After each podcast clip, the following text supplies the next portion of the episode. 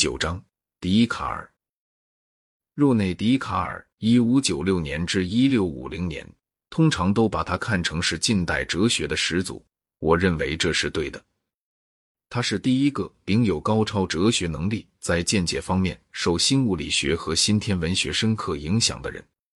固然，他也保留了经院哲学中许多东西，但是他并不接受前人奠定的基础，却另起炉灶，努力缔造一个完整的哲学体系。这是从亚里士多德以来未曾有的事，是科学的进展带来的新自信心的标志。他的著作散发着一股从柏拉图到当时的任何哲学名家的作品中全找不到的清新气息。从柏拉图到笛卡尔之间，所有的哲学家都是教师，沾着这行职业素有的职业优越感。笛卡尔不以教师的身份写哲学，而以发现者和探究者的姿态执笔，渴望把自己的所得传达给人。他的文章笔调平易不迂腐。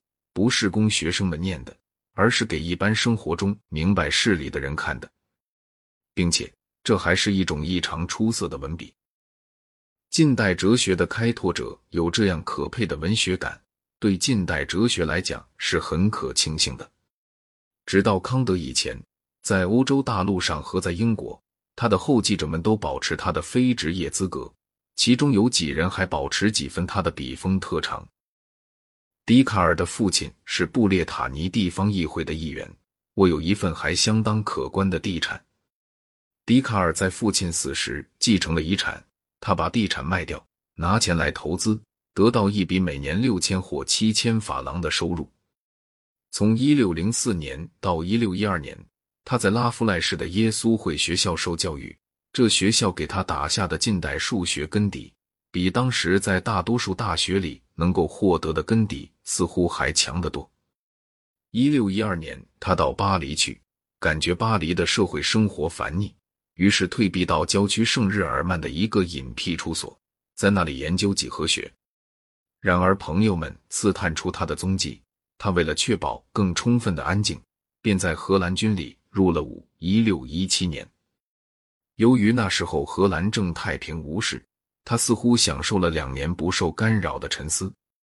不过，三十年战争一起来，他加入了巴伐利亚军。一六一九年，就在一六一九年到一六二零年之间的冬天，在巴伐利亚，他有了方法论中他所描述的那种体验。因为天气苦寒，他早晨钻进一个火炉子，整天待在里面潜思。据他自己述说，当他出来的时候，他的哲学已经办成。不过这话我们也不必太拘泥自意去理解。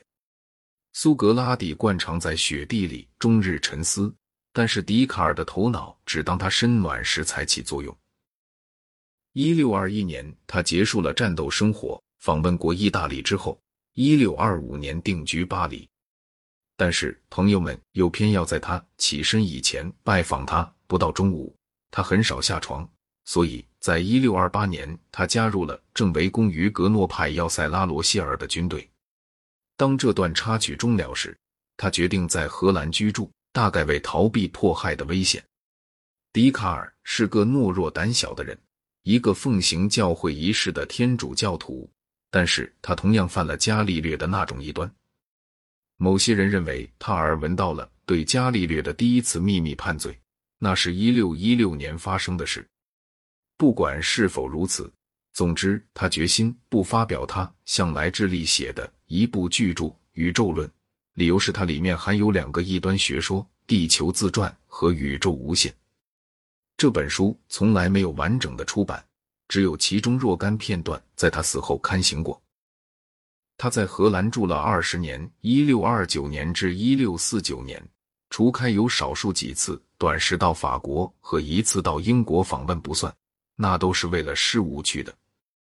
十七世纪时，荷兰是唯一有思想自由的国度，它的重要性不可胜数。霍布士只好拿他的书在荷兰刊印。洛克在一六八八年前英国最险恶的五年反动时期到荷兰避难，贝勒也迫于必要在荷兰居住。斯宾诺莎假若在任何旁的国家，恐怕早不许他从事著述了。我方才说笛卡尔是懦弱胆小的人，但是说他希望不惹麻烦，好清静无扰的做研究，这或许还比较温和尽情些。他一贯阿谀教士，尤其奉承耶稣会员，不仅当他受制于这些人的时候如此，移驻荷兰以后也如此。他的心里隐晦莫测，不过我总觉得好像是这样。他是个虔诚的天主教徒，为了他也为教会本身，愿意促使教会不像在伽利略的事例中所表现的那样敌视近代科学。认为他的正统信仰不过是权宜之计的人也是有的，但是这固然是一种可能对的看法。我以为这并不是顶可靠的意见。即便在荷兰，他也难免要受到恼人的攻击，不是罗马教会攻击他。而是新教中的顽固人物攻击他。据云，他的意见会导致无神论。倘若没有法国大使和奥伦治公出面干涉，恐怕他早受到迫害了。这回攻击既然失败，几年后莱顿大学当局又发起另一次不那么直接的攻击，他不问褒贬，一律禁止提笛卡尔。奥伦治公再一次插手干涉，叫莱顿大学休要无知。这说明，由于教会从属于国家，而且由于非国际性的教会力量比较薄弱，给新教国带来如何的利益？不幸，笛卡尔通过法国驻斯德哥尔摩大使沙尼语和瑞典克里斯廷娜女王开始了书信往还。克里斯廷娜是一个热情而博学的贵妇，自以为她既然是君主，有权浪费伟人的时间。他寄赠他一篇关于爱情的论著。这是直到那时候他向来有些忽视的题目。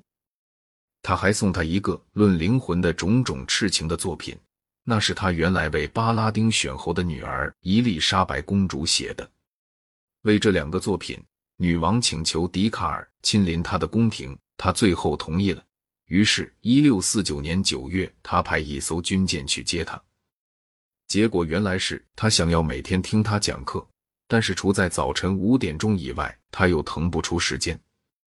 在斯堪的纳维亚地方冬日的寒气里，这种不习惯的起早，对一个体质孱弱的人就不是顶妙的事。加上沙尼与又害了重病，因此笛卡尔去照料他。这位大使健康复原，但是笛卡尔却病倒了。一六五零年二月长辞人世。笛卡尔一直未结婚。但是他有一个私生女儿，五岁死去。他讲这是他平生最大的悲伤。他永远衣冠楚楚，佩挂一柄宝剑。笛卡尔不是勤奋的人，他工作的时间很短，也少读书。他到荷兰去的时候，随身没携带多少书籍，但是在带去的书里面有圣经和托马斯·阿奎那的著作。笛卡尔的工作仿佛是在短期间精神非常集中下做出来的，但是也许他为了维持绅士派业余哲学家的面貌，假装比实际上工作的少，亦未可知。因为否则他的成就似乎让人很难相信。